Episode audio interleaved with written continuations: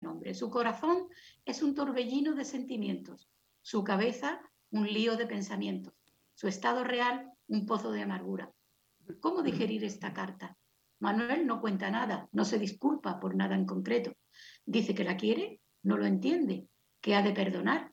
Son tantas cosas.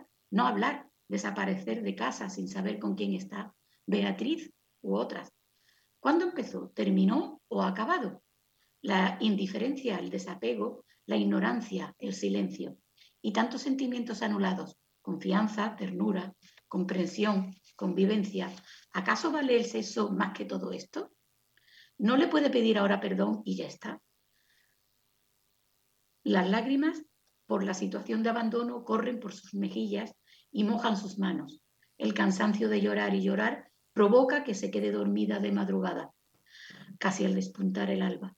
En sus sueños es su madre quien la consuela. Su subconsciente la ha traído a su mente. Ella, tan hermosa y fuerte, la coge de las manos y le habla, aunque no oye sus palabras. Ella la aprieta contra su pecho, le acaricia sus cabellos, le seca las lágrimas. Su mirada le quita dolor. Al despertar, aún siente la magia de su poder, de su poder tranquilizador, y siente la necesidad de verla. Del cajón de su tocador saca la única foto que conserva de su madre. Siempre la lleva con ella a todas partes. Al mirarla, siente la cercanía de ella como en el sueño. Necesita abrazarla, sentir su calor y oler sus ropas. En su cabeza recibe un mensaje. Hay que seguir hacia adelante por el hijo que aún duerme tranquilo. Pero le cuesta dominar su dolor y contener el llanto. Ana la ha oído, es, es su suegra.